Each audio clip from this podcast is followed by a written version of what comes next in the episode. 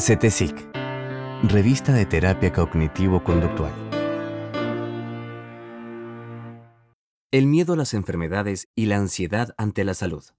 Creemos y tememos estar enfermos. Frecuentemente recibimos pacientes cuyo motivo principal de consulta es el temor a las enfermedades. En algunos casos la persona cree que padece hoy una enfermedad. Otras veces se encuentra más preocupada por padecerla en el futuro. En cualquier caso, la persona sufre fuerte angustia, preocupación y lleva a cabo todo un conjunto de conductas de evitación para aliviarse. En la literatura científica actual se conoce a este fenómeno como ansiedad ante la salud. Históricamente se ha utilizado el término hipocondría o hipocondriasis para describir a las personas que en condiciones de salud normales creían estar enfermas o temían mucho a las enfermedades. Así, por ejemplo, en el DSM-4 el criterio central de diagnóstico versaba la preocupación y el miedo a padecer o la convicción de tener una enfermedad grave a partir de la interpretación inadecuada de síntomas corporales. La preocupación persiste a pesar de que las pruebas médicas correspondientes no hayan ninguna evidencia de procesos patológicos orgánicos, lo cual les ha valido a estas personas el mote de enfermos imaginarios y los ha llevado a ser considerados frecuentemente un fastidio por los médicos y otros profesionales de la salud. Algunas de estas personas también generan cierto malestar social entre sus familiares y allegados, ya que ubicados desde el lugar de enfermos, suelen requerir ciertos cuidados y tratos especiales que los demás no están dispuestos a conceder por considerarlos personas sanas. Y finalmente, hasta hace unas pocas décadas, las intervenciones psicológicas habían resultado un fracaso en el tratamiento de sus preocupaciones y temores, con lo cual se los veía como incurables y hasta intratables por cualquier herramienta del sistema de salud. Así las cosas, el término hipocondríaco terminó por adquirir un sentido algo peyorativo en muchos ambientes, estigma de alguien no solo perturbado emocionalmente, sino que también representa una carga para el sistema de salud y sus allegados. La consolidación del paradigma cognitivo-conductual durante la década del 80, en consonancia con el auge de las neurociencias y las intervenciones farmacológicas, otorgó nuevas y valiosas herramientas de tratamiento para esta patología. La efectividad de los tratamientos creció considerablemente, llegando a niveles similares a los de los trastornos de ansiedad como el desorden de pánico o el trastorno obsesivo compulsivo. De hecho, tanto el marco teórico explicativo general como los procedimientos de intervención psicológicos y farmacológicos no difieren mucho entre estos desórdenes mencionados, así que tampoco las tasas de remisión habrán de ser muy diferentes. La investigación dentro del campo se desarrolló fuertemente y se diseminó hacia los aspectos más específicos del fenómeno, como el rol de las conductas de evitación, la relación entre el médico y el paciente, y el impacto que la Internet ha tenido en esta patología. En este último tópico, resulta de particular relevancia al considerar que las conductas de evitación y escape en la hipocondría adquieren frecuentemente la forma de búsqueda de información. Por consecuencia, pueden ejecutarse fácilmente buscando información en la web. Algunos autores consideran que la facilidad de acceso a información médica a la que nos hemos visto expuestos en los últimos años ha llevado a incrementar el desorden psicológico en cuestión, creando incluso una nueva entidad de estudio denominada Cibercondría. Si bien no es un diagnóstico en sentido pleno, la cibercondría describe un conjunto de comportamientos, pensamientos y emociones muy característicos. Así, quienes padecen de cibercondría efectúan excesivas búsquedas de información sobre la salud en Internet, lo cual, lejos de tranquilizarlos, los conduce a mayor preocupación y ansiedad que procuran aliviar con más búsquedas, estableciendo así un círculo vicioso propio de la ansiedad patológica. Insistimos, tal vez la cibercondría no es ni nunca sea un diagnóstico formal, pero sí seguramente constituye una arista particularmente importante del trastorno de ansiedad ante la salud, tal y cual como se presenta en la era de la información, al alcance de un dedo. La aparición del DCM5 en el año 2013 ha cambiado bastante la nomenclatura diagnóstica históricamente utilizada en el terreno pretendiendo hacerse eco del hecho mencionado acerca de que la palabra hipocondriaco ha adquirido un sentido peyorativo, prefirió descartarla. Vale decir, la hipocondría o hipocondriasis en el DSM-5 no existe más. En su lugar, la nueva versión del manual propone una división del antiguo diagnóstico en dos categorías nuevas. El desorden de síntomas somáticos, caracterizado por la presencia de uno o más síntomas somáticos que causan malestar y dan como resultado pensamientos, sentimientos y comportamientos excesivos en relación con la salud. Hay un monto de ansiedad elevada acerca de la salud o los síntomas, así como demasiado tiempo y o energía dedicados a ellos. El trastorno de ansiedad por enfermedad, cuyo rasgo central lo constituye la preocupación por padecer o contraer una enfermedad grave en ausencia de síntomas somáticos. El cuadro se completa con una elevada ansiedad ante la salud y conductas excesivas relacionadas con la salud. Como puede deducirse fácilmente, el elemento más crítico que diferencia los mencionados desórdenes radica en la presencia-ausencia de síntomas somáticos, pues los componentes de ansiedad exagerada y sus conductas relacionadas se hallan presentes en ambos. El DSM-5 propone que los pacientes otrora diagnosticados con hipocondría ahora se distribuirán entre los dos diagnósticos mencionados. Así plantea, muy arbitrariamente para muchos, que de los anteriormente etiquetados como hipocondríacos, el 75% recibirá el nuevo diagnóstico de desorden de síntomas somáticos y el 25% el de ansiedad ante la enfermedad. Nadie sabe bien aún cuál es el impacto real a largo plazo de la nueva terminología propuesta por el DSM, aunque una lectura simple y rápida de la literatura deja fácilmente entrever que el cambio no recibe las bendiciones de los principales investigadores y autores representativos del terreno.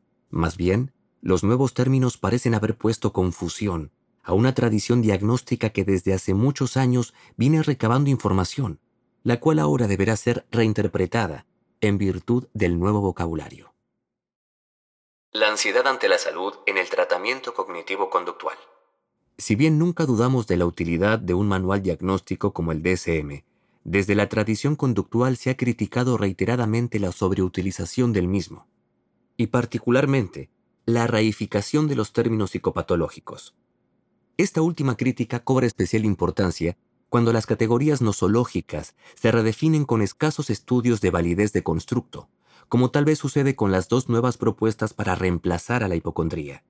Más allá de eso, ningún diagnóstico psiquiátrico, cualquiera sea, reemplaza el valor del análisis funcional en el tratamiento cognitivo-conductual.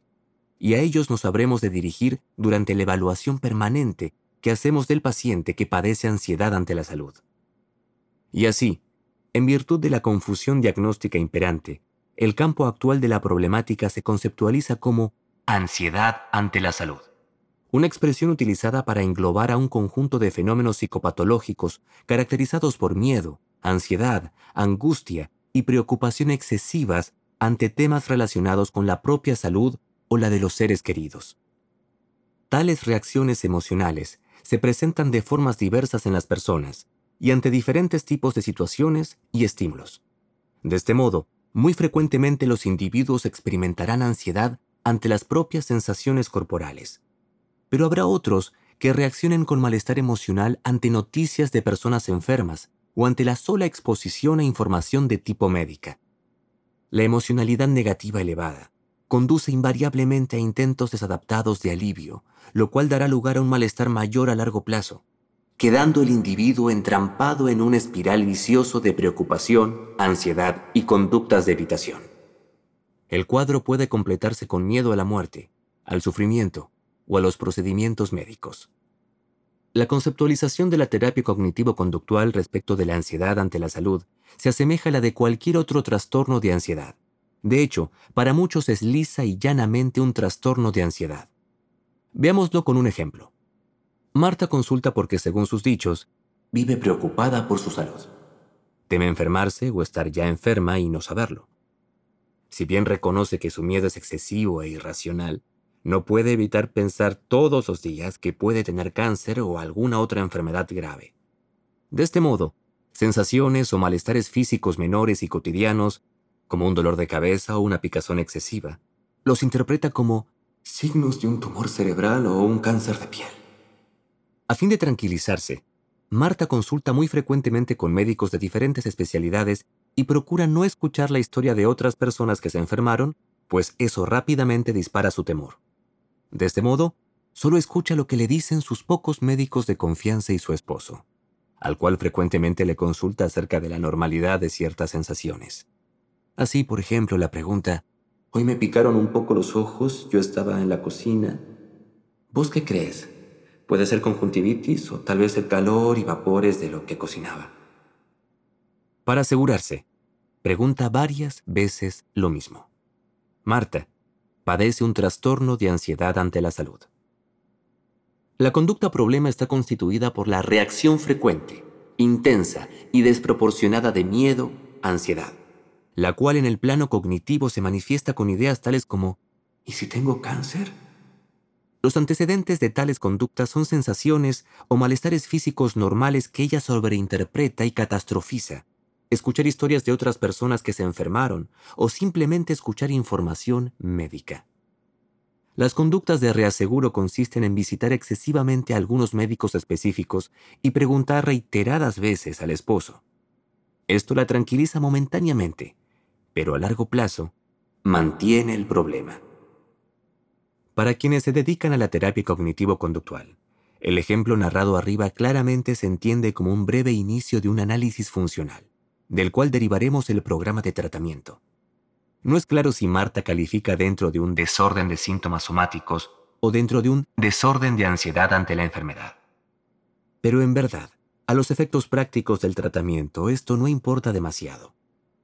Lo que sí importa es que el psicólogo lleve a cabo el adecuado análisis funcional y la formulación clínica del caso, y desde ahí conduzca el tratamiento correspondiente, basado en el conocimiento de la psicología con fundamento empírico.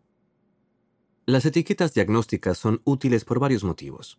Uno, tal vez el objetivo que más eficazmente cumplen, tiene que ver con la comunicación entre profesionales. Todos sabemos de lo que hablamos cuando usamos un término definido en el DSM, esto es realmente de gran valor. A veces, las etiquetas diagnósticas señalan constructos adecuadamente validados, en cuyo caso nos brindan mucha información acerca de las clases de conductas problema que encontraremos, las clases de antecedentes y clases consecuentes de las mismas, así como de los procesos mediacionales patológicos. Este es muy probablemente el caso de la palabra hipocondría. Respecto de desorden de síntomas somáticos, y de desorden de ansiedad ante la enfermedad. Las cosas aún están por verse. En cualquier caso, nunca perderemos de vista el valor superlativo del análisis funcional, la formulación clínica ideográficamente basada y enraizada en el vínculo terapéutico.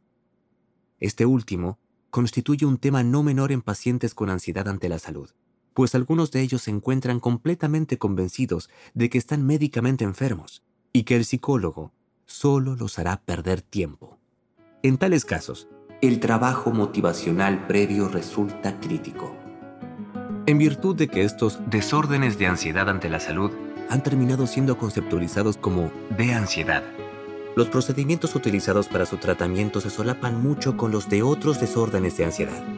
Así, el uso de la discusión cognitiva y su inseparable contracara de experimentos conductuales, así como la exposición y prevención de la respuesta, conforman parte del arsenal de técnicas más importantes. Será esto el tema de algún próximo artículo.